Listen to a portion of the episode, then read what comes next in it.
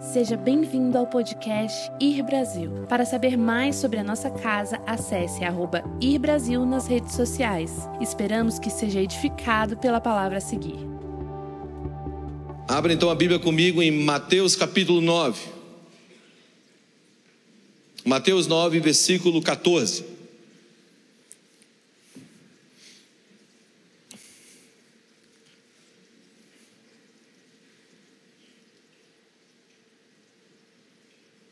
Que silêncio.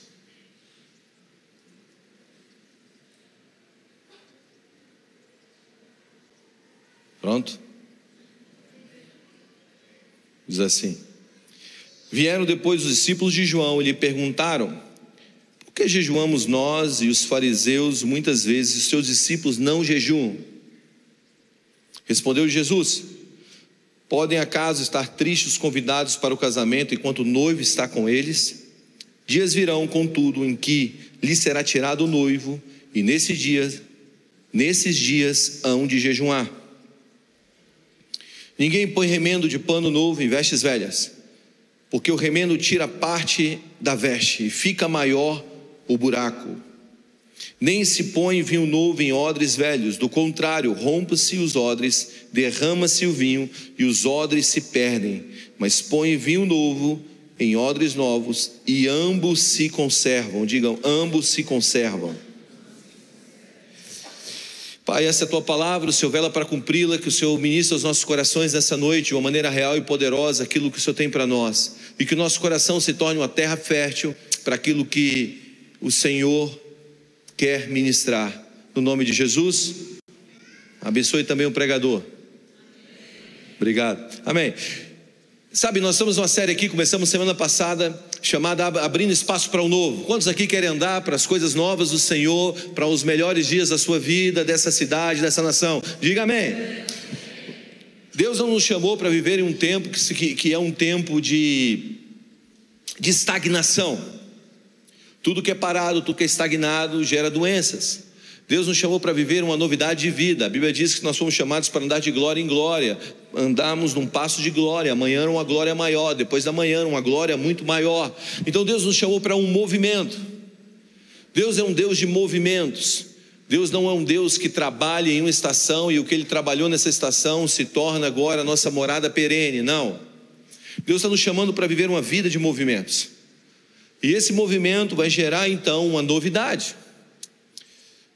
Você sabe que antigamente o tabernáculo ou o templo, ele era construído de madeiras, ele era construído de, de couro, ele era construído com tecidos, mas os altares eram feitos de pedras.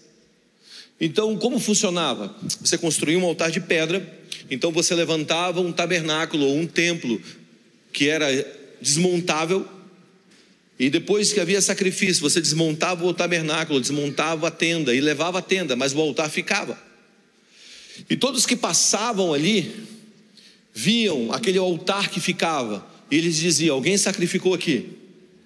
Hoje nós invertemos a lógica.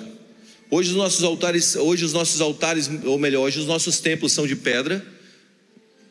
Mas a minha crítica é que os nossos altares se tornaram de palha, de feno, de madeira que não deixam mais marcas. Nós invertemos a lógica.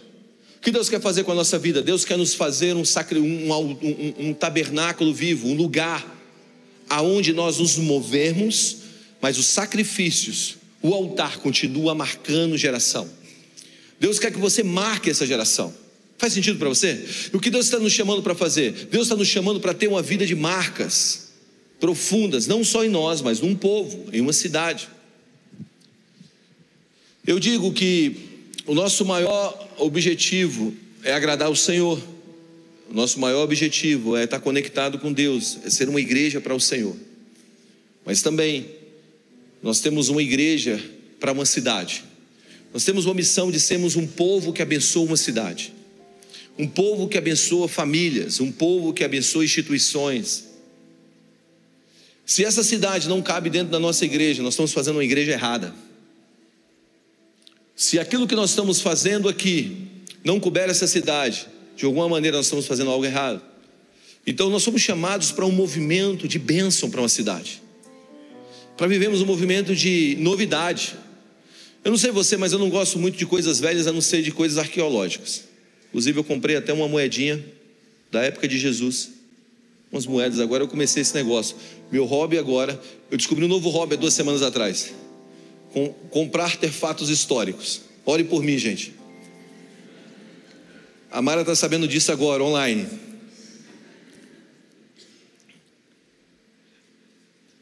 Meu próximo investimento vai ser num vaso de alabastro. É o salário de um ano. Estou brincando. Mas eu achei uma loja em Israel que vende artefatos históricos. Eu comecei a comprar esse negócio. Eu quero construir um museuzinho. A única coisa velha que eu gosto é disso. Você já ficou em hotel velho? Em quartos velhos? Eu fiquei uma vez num quarto velho em Israel. Eu fui convidado pelo, pelo governo de Israel para com um grupo, né, que se montou para ir. Eu fui convidado para ir nesse grupo e eu fui. Segunda vez que eu fui em Israel. E, e quando eu cheguei, eu fiquei nesse quarto. E eu nunca tive uma alergia na vida. Nunca. Eu não sabia nem o que era alergia. A Mara, minha esposa, ela sempre tem o nariz entupido assim, falando assim. E ela ficava, ela ficava jogando aqueles negócios no nariz assim. Eu falei, que negócio é esse? Eu nunca entendi esse negócio. Porque eu nunca tive. Eu, é muito difícil eu ficar doente. E aí eu estava em Israel, me botaram num quarto, e o quarto ficou três hotéis diferentes. E o hotel do meio, antes de ir para o terceiro, não era um hotel bom. E o quarto estava muito cheio de mofo, sei lá. E eu tinha uma reunião com o embaixador que transferiu a embaixada de Tel Aviv, o embaixador americano, que transferiu a embaixada de Tel Aviv para Jerusalém na manhã do outro dia. Eu estou prestes para. Estou me preparando para ir para aquela reunião, estou botando um terno. Imagina, eu botando terno. E eu estou botando terno para ir para a reunião. E estou ah, tossindo. Mano, o que está acontecendo comigo? É o diabo. Sai, diabo. Sai. E eu estou expulsando o demônio de mim mesmo, ungido.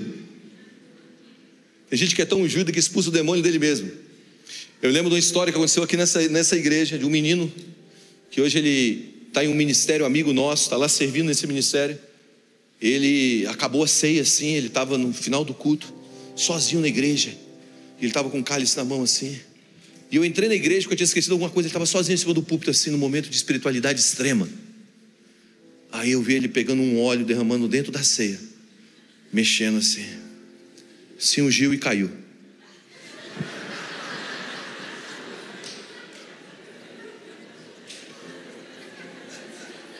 É verdade.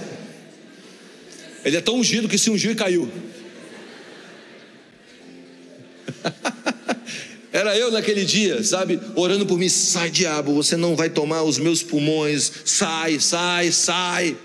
Só que eu fui para a reunião ruim. Eu estou lá com o ministro, com, com o embaixador. Imagina a vergonha. Eu e mais quatro pessoas, eu era a quinta. Você já tentou tossir? Já tentou tossir sem, sem demonstrar que está tossindo? Eu estava vermelho. De vez em quando ele, ele tem uma voz grossa, né? Ele olhava para mim assim, eu. Foi um dia vergonhoso. E eu saí de lá dizendo, cara, tem um negócio errado. Aí um amigo meu que estava, quando eu saí, eu encontrei com ele fora e falou assim: E aí, o que foi, cara? Cara, eu estou tossindo desesperadamente, tô, passei vergonha lá dentro. Você é alergia, ele me deu um remédio. Eu tomei o remédio, melhorou a alergia, mas eu dormi metade da viagem. Eu tenho que voltar de novo para entender os lugares, eu fiquei sonolento. Mas é horrível você ficar em lugares que são velhos sabe, causa doença, mofo e tudo isso. Deus não te chamou para você viver numa estação que seja uma estação velha. Talvez parte da doença da tua alma, do teu espírito, ou talvez parte da doença da tua vida hoje, seja porque você estacionou na sua história com medo do futuro, com medo de um próximo passo, com medo do que Deus tem para fazer por você. E muitas vezes nós estamos confundindo medo com prudência. Nós dizemos, não, eu sou um cara prudente. Então a minha prudência não vai me levar a cometer erros. E eu digo para você, isso não é prudência, isso é medo, isso é falta de fé. E Deus quer que você abra espaço para o novo. Deus está te chamando para um futuro que talvez você não consiga viver ainda na tua mente, mas ele já existe na mente de Deus. Deus está te chamando para você viver uma novidade de vida, porque o novo não é uma ameaça, é um convite. Deus está te chamando, Deus está te convidando para um estilo de vida, para uma vida que talvez você ainda não entendeu, porque você está vivendo abraçado com medo, em nome da prudência. Eu não estou dizendo para você ser imprudente, mas eu estou dizendo para você andar em fé. E esse texto aqui que nós lemos, esse texto que nós lemos aqui, de Mateus capítulo 9, a partir do versículo 14, é uma discussão dos discípulos de João com Jesus. Os discípulos de João Batista chegam até Jesus e começam a questionar Jesus. E o questionamento é por que os discípulos, nós discípulos de João, jejuamos, por que os fariseus jejuam e seus discípulos não jejuam? Se jejum é algo bom, se Jesus, se o jejum está inserido em toda a lei, por que vocês não jejum? E Jesus começa a trazer a consciência do novo tempo. Ele diz o seguinte: olha, se você vai para uma festa de noivado, se você está junto com o noivo, você deve se mostrar feliz, não triste. Você não deve se mostrar cansado. O que você tem que fazer? Você tem que curtir aquele momento.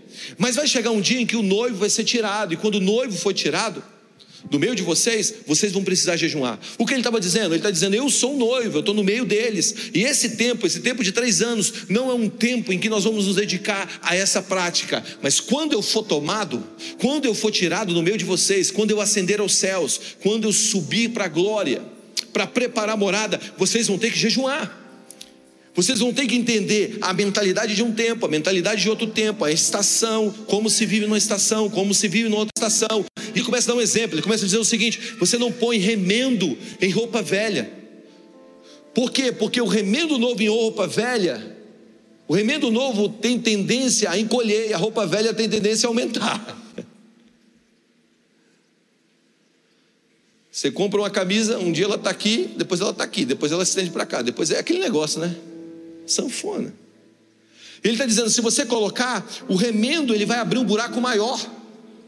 O que é roupa? Roupa na Bíblia, roupa, vestes na Bíblia, representa o estado da pessoa, a autoridade da pessoa. Ele está dizendo: olha, eu não venho, eu não venho para você, eu não vim te dar uma melhoria de vida, um remendo de vida, você tem que largar as coisas para trás, andar para uma nova vida. Eis que as coisas velhas ficaram para trás e tudo se fez novo. Eu não estou te chamando para você viver em uma estação que é uma estação de remendos. Eu estou te chamando para você viver uma nova vida. Escuta o que eu estou te dizendo. Deus quer te dar uma nova estação, uma nova vida. Deus não vai trazer remendos do passado para a nova estação. Deus vai consertar toda a tua história. Você foi chamado para nascer de novo. É o novo de Deus, não é remendos.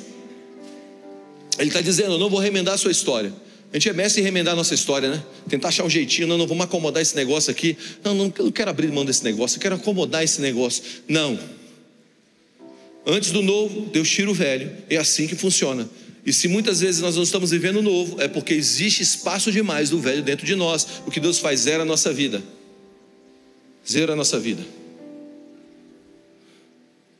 Eu me lembro que o meu celular morreu numa viagem. Início do ano, meu celular morreu. Aí o Léo que está aqui, ele pegou meu celular e falou assim: Eu vou resolver o problema do seu celular. Só que tem um problema. Quando eu resolver o problema do seu celular, eu vou resetar ele. Você vai perder tudo que tinha para trás. Resetou meu celular, eu perdi tudo, mas salvei o meu celular. Muitas vezes a gente precisa disso, de um reset. Talvez o seu celular hoje não está funcionando bem, não é porque ele não é um bom celular, é porque tem tanta coisa velha dentro dele, tanta foto de 1937, que você precisa limpar ele. Eu tenho que trocar o meu celular. Não, você tem que reprogramar o seu celular, zerar ele. Faz sentido? Então você não põe remendo novo. E outra coisa que ele diz: olha, você, você não pode pegar um vinho novo e colocar em um odre velho. Eu não sei se você sabe disso, mas o odre na época de Jesus, ele era. As pessoas não depositavam vinho em garrafas como nós fazemos hoje, era em odres. E como um odre era feito? O odre era feito dessa maneira: eles pegavam pele de animal certo? De cabras, de bodes, de antílopes. Matava o animal, limpava, curtia aquele negócio e agora derramava o vinho dentro. Então aquela pele macia, quando o odre, quando o vinho fermentava enchia, o odre crescia junto, porque era elástico a pele. O odre velho era aquele odre que cresceu, ressecou. Então quando você botava o vinho novo, ele não tinha espaço para se expandir. Aí você perdia o vinho e o odre. E como eles faziam quando o odre estava começando a ficar velho? O que eles faziam para o odre não ficar velho? Eles pegavam o odre e mergulhavam no óleo. E de alguma maneira aquilo ali entrava no odre, curtia a pele, a pele se tornava flexível novamente. Jesus está dizendo: olha, você não pode viver um odre velho diante do novo do Senhor. O que é o odre? O odre é um sistema de crenças, é a maneira como nós pensamos é a maneira como nós operamos, é a maneira como os nossos pensamentos estão. Muitas vezes nós não estamos vivendo novo, por quê? Porque a nossa consciência está velha. A maneira como nós pensamos, a maneira que nós raciocinamos, está nos colocando em um lugar velho. E Deus está dizendo: Eu quero derramar algo novo. E aqui entra algo. Deus está nos puxando para viver uma vida significativa, uma vida que seja de novidade, uma vida que seja uma que seja em um lugar atemporal. Ele está dizendo: Olha, eu estou te levando para uma novidade, e essa novidade agora é uma novidade que vai além do tempo, além daquilo que você está vivendo, além das circunstâncias, aquilo que nós cantamos aqui hoje, que o Rafa disse. Ele está dizendo: Olha, as coisas mudam. A maneira que você operou ontem não significa que é a mesma maneira que você opera hoje, o mundo está mudando. Escute. Você, nós tivemos aí um auge da pandemia. A pandemia acelerou de uma maneira significativa o mundo em algumas áreas. Exemplo, na área tecnológica, na área de transmissão. A empresa Zoom, aquela empresa do Zoom chegou, o valuation dela chegou a ser mais valorizado na época da pandemia que todas as empresas aéreas americanas. Olha isso, como uma empresa que transmite, que você faz reuniões online, chegou a ser mais valorizada do que todas as empresas aéreas que tem um produto físico palpável, mensurável. Porque o mundo mudou. A guerra na Ucrânia está acelerando a mudança da matriz energética europeia. Isso vai influenciar o mundo. 15 a 25% da energia que chega na Europa vinha, de muitos países da Europa vinha, ou é, vinha, porque houve os embargos, vinham da Rússia. A Alemanha, alguns, alguns anos atrás, fechou as suas usinas nucleares em nome da bandeira verde. E agora, agora nesse exato momento, a geopolítica começou a, ser, a sofrer um dano só por causa de uma guerra. E essa guerra vai influenciar diretamente o avanço de mudanças significativas.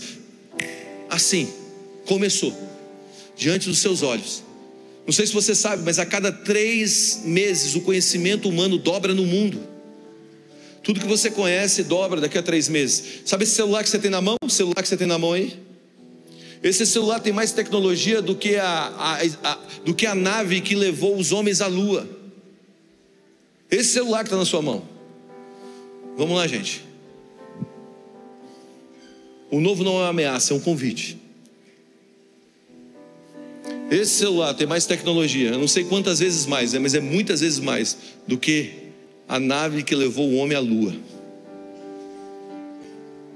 O mundo está mudando. As coisas estão mudando. Eu me lembro a primeira vez que eu entrei na internet. E entrar na internet era como escarrar.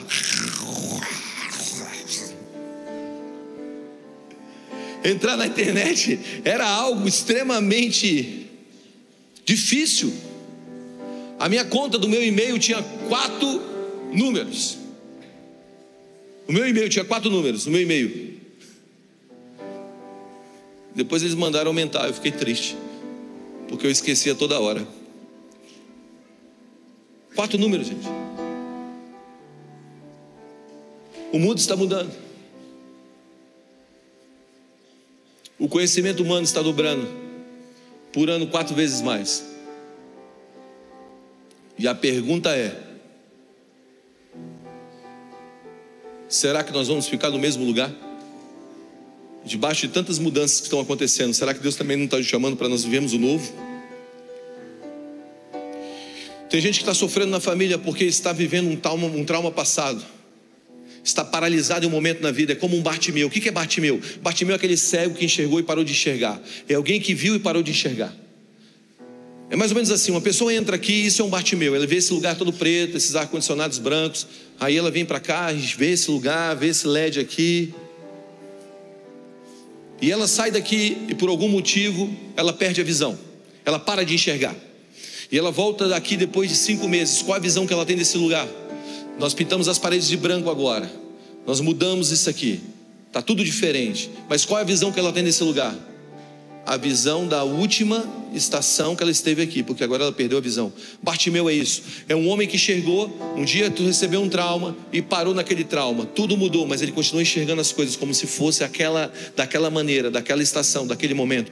Tem muita gente que está um Bartimeu espiritual. Deus está mudando as coisas, Deus está fazendo algo novo. Nós estamos parados na última estação da nossa vida, daquela estação do trauma, ou daquela estação da satisfação, ou daquela satisfa ou, ou daquela situação que Deus me tocou naquele tempo passado, e Deus está dizendo: Eu estou fazendo algo novo por acaso vocês não percebem? Você não é um Bartimeu. Deus está puxando a gente para algo novo. Agora, no meio de tantas mudanças no mundo, existe algo que não muda. Existe algo que não sai da sua posição, é imutável, invariável. E esse é um princípio que nos lança no novo de Deus e nos coloca em uma posição de imutáveis naquela posição que Deus tem para a gente. Por mais que o mundo mude, nós ainda estamos procurando pessoas que carreguem integridade, propósito, esperança e amor. Todo homem está atrás de pessoas, ou está atrás de, circunst... de, de, de ambientes que, tenham, que sejam íntegros, cheios de propósito, causem esperança, sejam constantes e revelem amor. Então o mundo está mudando, mas essas verdades não vão mudar, porque a Bíblia fala: passará céus e terra, mas as minhas palavras não irão passar. E essas palavras, a palavra do Senhor carrega, carrega um propósito eterno, cheio de esperança e de integridade. Significa então que existe um movimento de Deus que é um movimento imparável, que eu chamo um movimento infinito. Que aquilo que, quando nós abraçamos como vida, em cada estação da nossa história, esse movimento é um movimento infinito. Significa que nós nos tornamos atemporais não somos mais perecíveis. Quantos aqui querem ter uma vida que não, que nunca, que nunca se torne uma vida velha?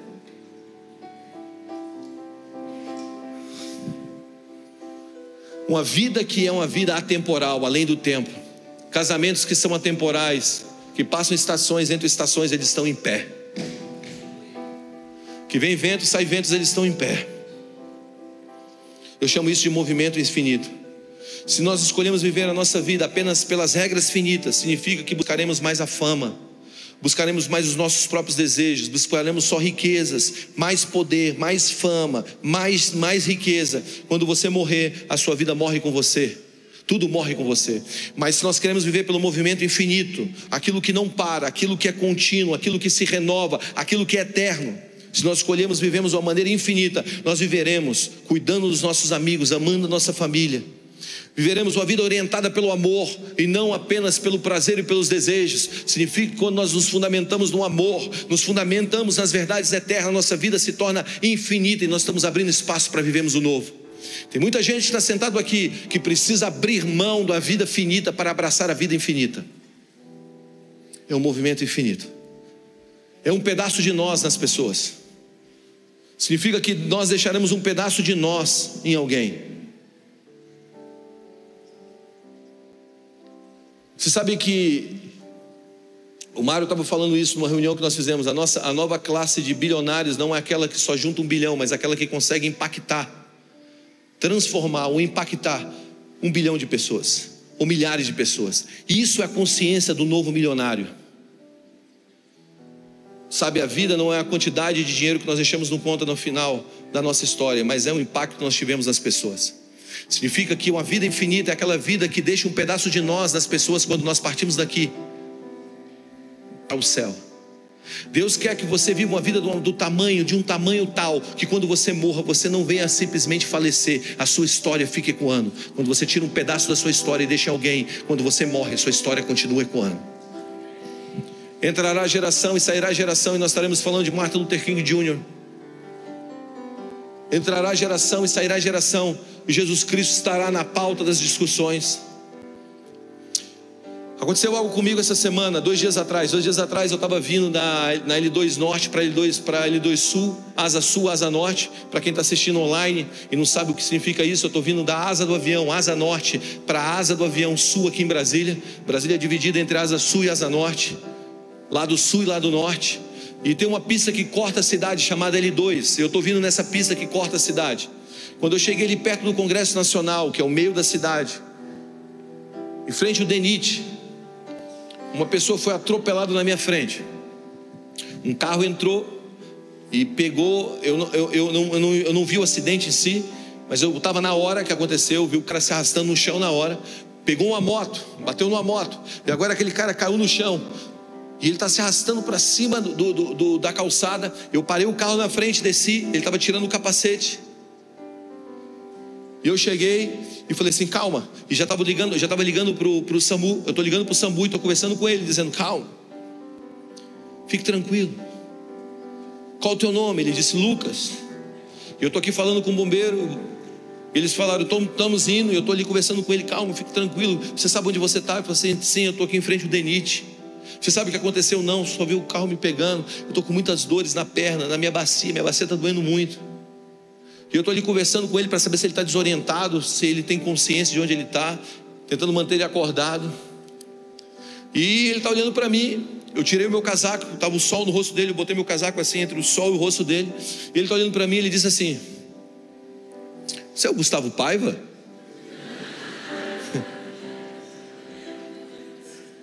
Eu disse para ele: Sou. Aí ele fez assim, ah, começou a chorar. Eu estou ali com ele, ele está dizendo, eu pensando, será que eu fiz mal para ele? Está chorando? Você olha, não é o seguinte, Guga, eu sou o sexto filho, do, do, eu sou o filho mais novo de uma família de seis irmãos. O meu pai é um pastor. E eu estava longe dos caminhos do Senhor. Eu desviei, eu estava no tráfico, eu estava traficando. E eu larguei isso alguns meses atrás, mas eu estou longe do Senhor. Está tatuado aqui sabotagem no pescoço dele. E eu falei: nos momentos mais difíceis da nossa vida, Jesus aparece. Jesus está aqui hoje, cara. Jesus mandou te dizer hoje, me trouxe aqui para te falar que Ele te ama, Ele não desistiu de você, Ele não esqueceu de você. E talvez uma forma dele fazer isso é me colocar no meio disso aqui. Ele está chorando e eu falei: Você quer voltar para Jesus? Ele é claro, irmão. Como não? E agora eu estou com a mão sobre ele, eu estou orando, eu tô, ele está confessando Jesus. E aí o bombeiro chegou e eu virei para o bombeiro: calma aí, calma aí.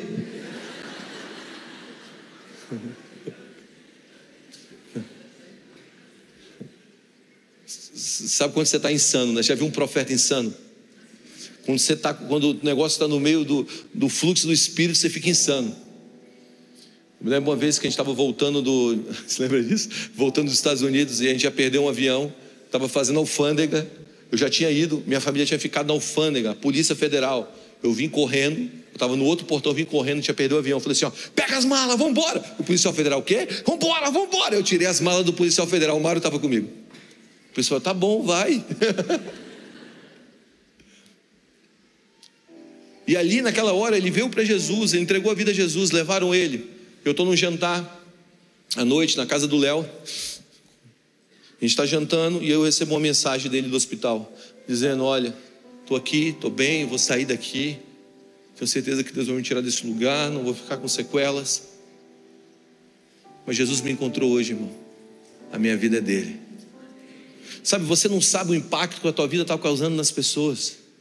Você não sabe o impacto do movimento infinito de Deus quando você decide viver uma vida não apenas pelas coisas temporais, mas pelas coisas eternas. Você não sabe a semente, aonde a semente está caindo. A Bíblia fala que você deve jogar semente de dia e de noite, porque você não sabe de onde haverá colheita. Isso é um movimento infinito. Deus está te chamando para você abrir espaço no movimento infinito. Você está aí? Quando isso acontece, quando você está vivendo os princípios eternos os princípios eternos. Eu me lembro que eu estou lá em Israel, gente, Israel, andando nas ruas de Jerusalém. De repente vem uma menina, Guga, Guga. Eu, será que sou eu? Ou é alguma palavra em hebraico? Guga é uma palavra hebraico. Aí chega assim, me abraça, eu, oi, tudo bem? Cheio de amigos do lado, meus amigos olhando. O que está acontecendo, velho? Oi! Cara, inacreditável te encontrar aqui. Ela estava com a roupa do exército de Israel. Uma garota. Ela disse o seguinte para mim: Eu sou uma judia. E eu me converti numa pregação sua em São Paulo. Hoje eu estou servindo o exército aqui. Por favor, deixa eu andar com vocês esses dias da minha folga. Eu, claro. A gente não sabe como as sementes, aonde as sementes eternas estão caindo. Você não tem noção que quando você entra no loop infinito do reino de Deus, você não está vivendo mais apenas pelos prazeres, pelas coisas terrenas, mas você está semeando aquilo que é eterno. E como é viver nessa eternidade? Como entrar nessa eternidade? Presta atenção, a Bíblia fala em Eclesiastes que há tempo para tudo. Mas a Bíblia termina, nesse texto ele termina dizendo que Deus colocou a eternidade no coração do homem. E o que é a eternidade? Muitas vezes nós achamos, olha para mim, não perde isso aqui, cara. A eternidade nós achamos que é, um, que é a contagem de dias infinita. Nós achamos que eternidade é isso, dia 1, dia 2, dia 3, dia 4, dia 5, dia 6, e quando nós não conseguimos mais contar os nossos dias, isso se torna eternidade. Mas a eternidade não é isso. A eternidade não é uma contagem infinita de dias. A eternidade é um lugar onde o tempo não pode ser contado. Porque se você tirar um dia de mil anos, mil anos larga de ser mil anos, mas se você tiver mil anos da eternidade, a eternidade continua sendo eternidade. Porque a eternidade não é uma contagem progressiva, consecutiva e infinita de dias, não. Porque o que determina um dia? O que determina um dia é uma noite. A Bíblia diz lá em Gênesis que quando Deus fez a separação entre, entre trevas e luz, Ele criou o dia. O dia que nós chamamos 24 horas que nós damos por dia, a segunda, a terça, a quarta, a quinta, a sexta, que nós de denominamos dessa maneira. Então, o que determina um dia? Uma noite. Mas se um dia não tem noite, se um dia continua com a sua luz eternamente, isso é eternidade. E o que é uma noite? A noite é uma escuridão, é trevas. E o que é trevas no hebraico? A palavra trevas para o hebraico é ignorância.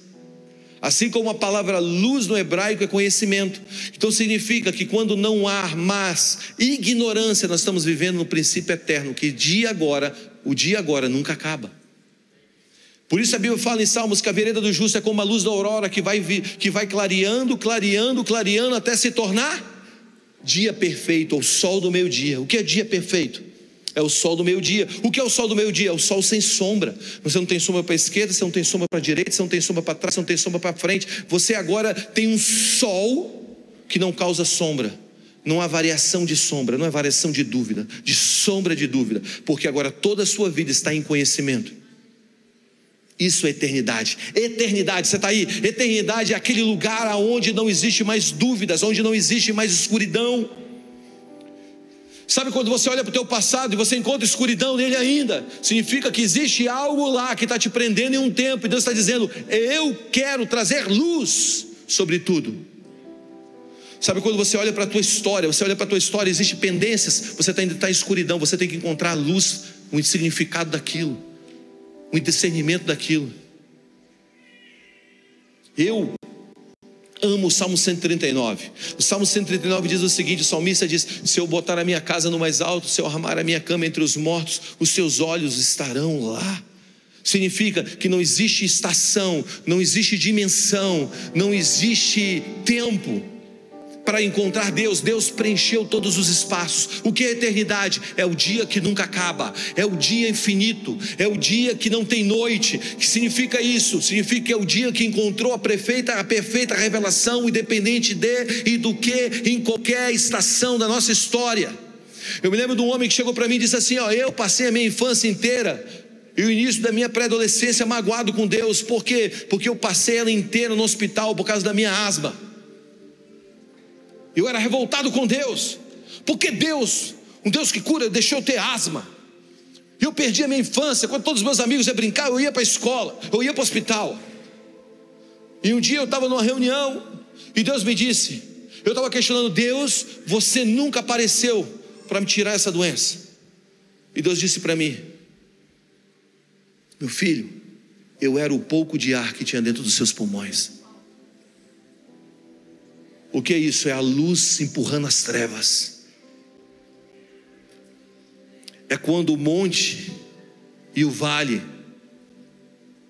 não tem significância, porque você encontrou Deus no meio de tudo. Eu te vejo em tudo, meu Senhor. Em tudo. Eu te vejo em tudo. Olha, eu perdi isso, eu consigo achar Deus no meio das minhas perdas.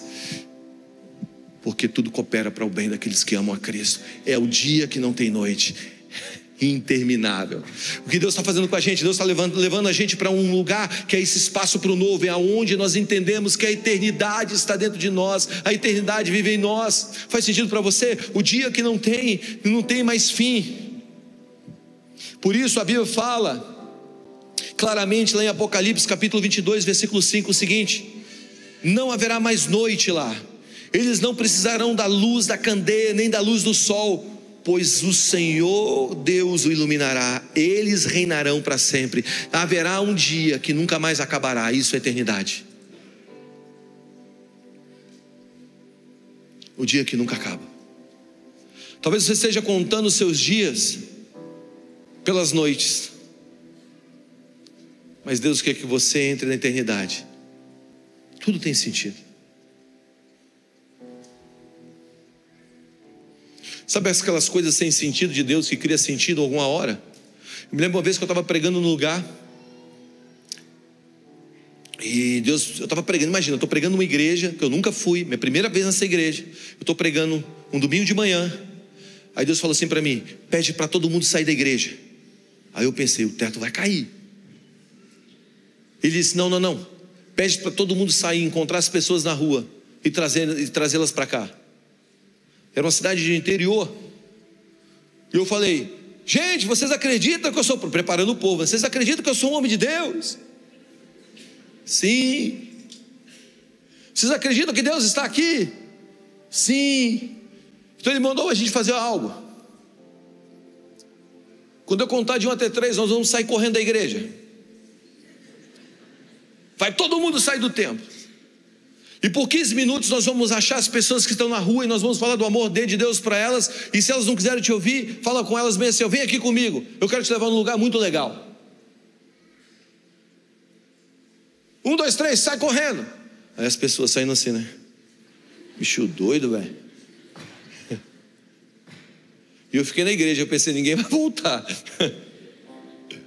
Fiquei lá na igreja orando, Senhor, por favor, faz as pessoas voltarem. Eu não sei, não estou entendendo nada.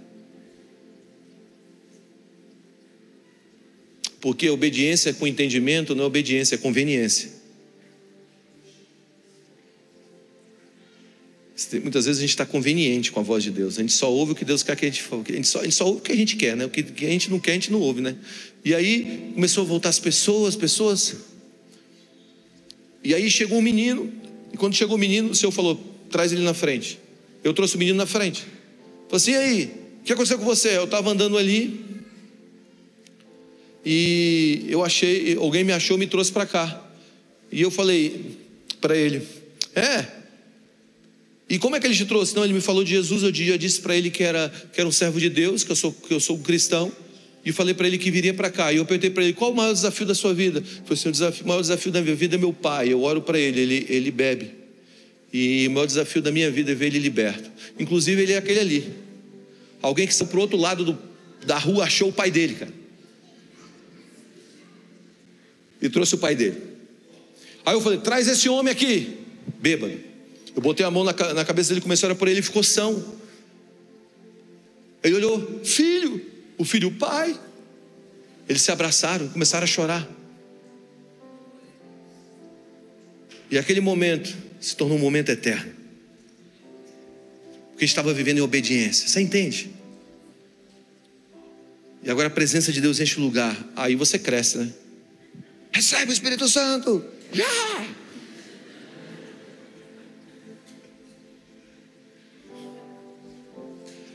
Nem sempre você vai entender as mãos de Deus e você vai ver as mãos de Deus, mas você precisa confiar no coração dele.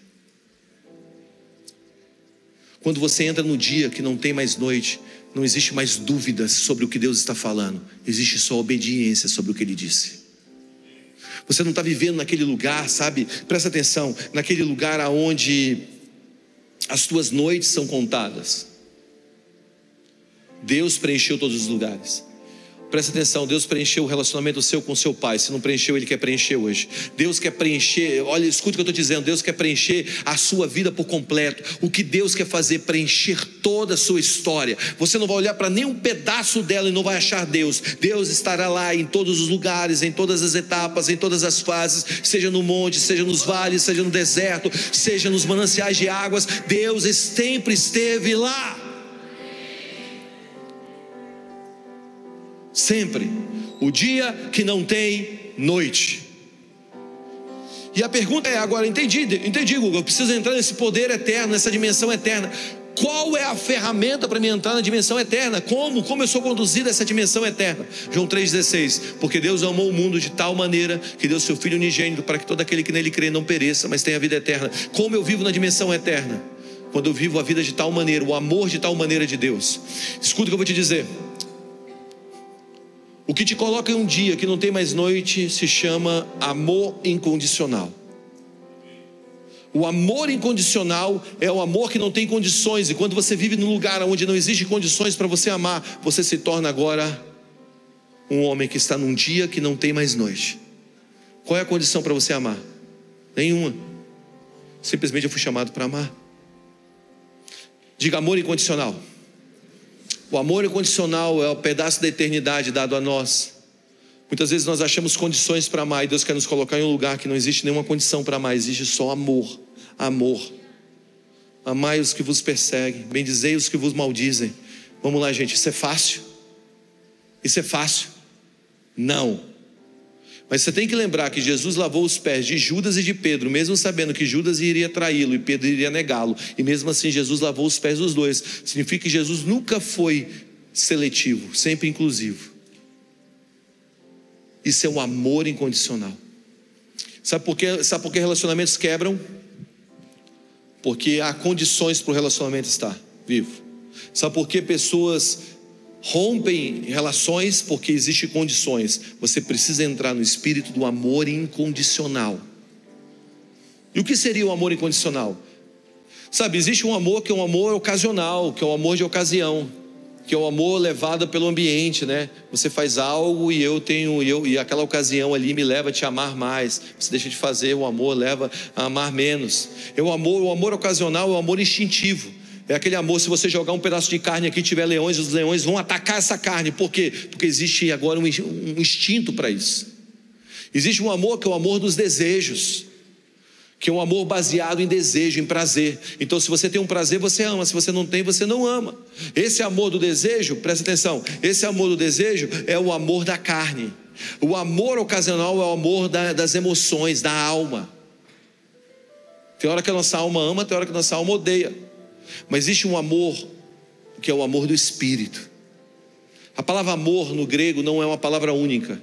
A palavra amor no grego, ela tem o amor eros, que esse amor de desejo, ele tem esse amor filéu, que esse amor de ocasião, o amor de um amigo. Mas existe o amor ágape, que é o amor da tal maneira de Deus, que é o amor sacrificial. E esse amor ele é operado no espírito. Escuta o que eu vou te dizer. O amor ocasional opera na alma. O amor, o amor eros ou de desejos opera na carne, mas o amor do espírito é o ágape. Mas quando o homem pecou no Éden, a Bíblia fala que o espírito dele morreu. Porque a Bíblia diz: se você comer, Deus disse a Adão: se você comer desse fruto, você vai morrer. Ele comeu o fruto, ele morreu? Não no corpo, mas no espírito. Por isso o primeiro Adão é a alma vivente, mas o, último Adão, Jesus Cristo, é espírito vivificado, significa que o espírito acordou. Então, como nós vivemos no amor de Deus, nós só podemos viver o amor de Deus através do amor espiritual, que vem do espírito. Que não é um amor dos desejos que mudam, é um amor espiritual. E que seria o amor espiritual? Diga intencional. Diga intencional. Você não ama porque você sente. Você não ama porque existe uma ocasião para você amar. Você ama porque você decidiu amar.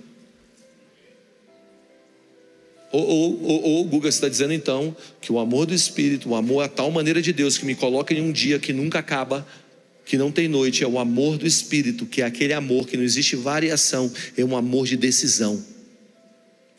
A pessoa com quem você casou vai falhar com você, você vai ter que amar ela incondicionalmente.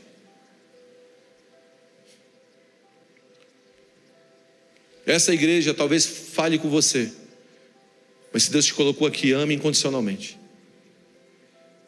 Amigos vão falhar, ame incondicionalmente. Faz sentido? É o dia que não tem noite. Aí nós estamos abrindo espaço para o novo, que não é mais uma estação, é uma vida. E eu encerro com isso.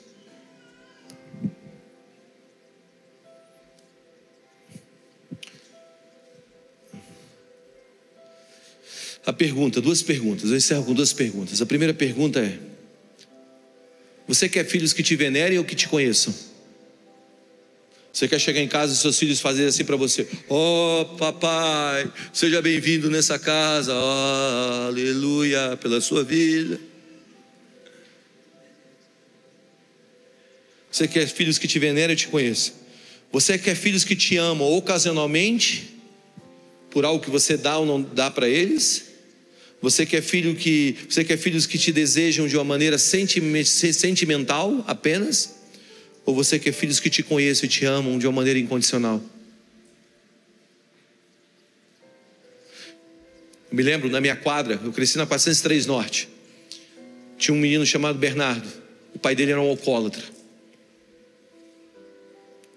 E os, e os meus amigos ficavam fazendo bullying para ele e nele, porque o pai dele vivia caído, bêbado, na rua. Eu cansei de botar o pai dele nos meus ombros e levar o pai dele para casa, junto com ele. Eu me lembro que os meninos viravam para ele e falavam assim: seu pai é um bêbado, bêbado. Ele falava: meu pai não é um bêbado, não. E partia para briga. Quantas vezes eu briguei por causa do Bernardo? Com os outros, para defender ele. Eu, calma, calma, calma, calma, não, pô, calma. É aquelas defesas Brasil e Argentina, sabe? Quando você vai defender alguém, você está defendendo teu amigo, aí você bota a mão na cara do argentino. Era eu defendendo o, o Bernardo. E eu nunca vi ele falando mal do pai dele. O pai dele era um bêbado, vivia caído no chão. Mas ele tinha um amor incondicional pelo pai, era o pai dele. Você não fala do meu pai.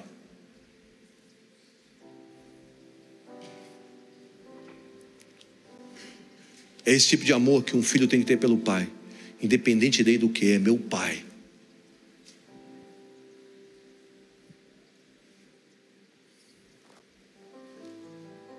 Deus está nos dando um dia que não tem noite. Escuta o que eu estou dizendo. Deus está levando a gente para o melhor tempo da nossa vida. O que está vindo aí nas próximas semanas para você, para mim, para a nossa história, para essa igreja, para essa cidade, é um dia que vai começar e não vai ter mais noite. Nós vamos clarear a história dessa cidade. Nós vamos trazer luz para essa história, dessa história dessa cidade, porque a vereda do justo é como a luz da aurora que vai clareando, clareando, clareando até se tornar dia perfeito. Eu creio que Deus está levantando essa igreja. Eu creio que Deus está levantando a sua vida, a sua família, para se tornar um dia que não não terá mais noite. Se prepara, por quê? Porque todas as dúvidas, ou melhor, todas as áreas escuras da sua vida vão se tornar claras, porque você entendeu, independente daí do que, da estação X ou Y, do monte ou do vale, do deserto ou dos lugares de águas, que Deus sempre esteve lá. Sempre esteve lá. Eu te vejo em tudo, em tudo, Deus sempre esteve lá. Isso é abrir espaço para o novo. O novo de Deus está chegando na tua vida. Por isso, não pegue um remendo e coloque na tua história. Não remende a sua história. Ache Deus no meio dela. Para de trazer coisa do passado e dizer, Deus, conserta esse negócio aqui. Não, não, não, não. Entrega tudo na mão de Deus, gente. Fala, pode mexer, pode fazer de novo. Você está na casa do oleiro, quebra a minha vida e faz de novo.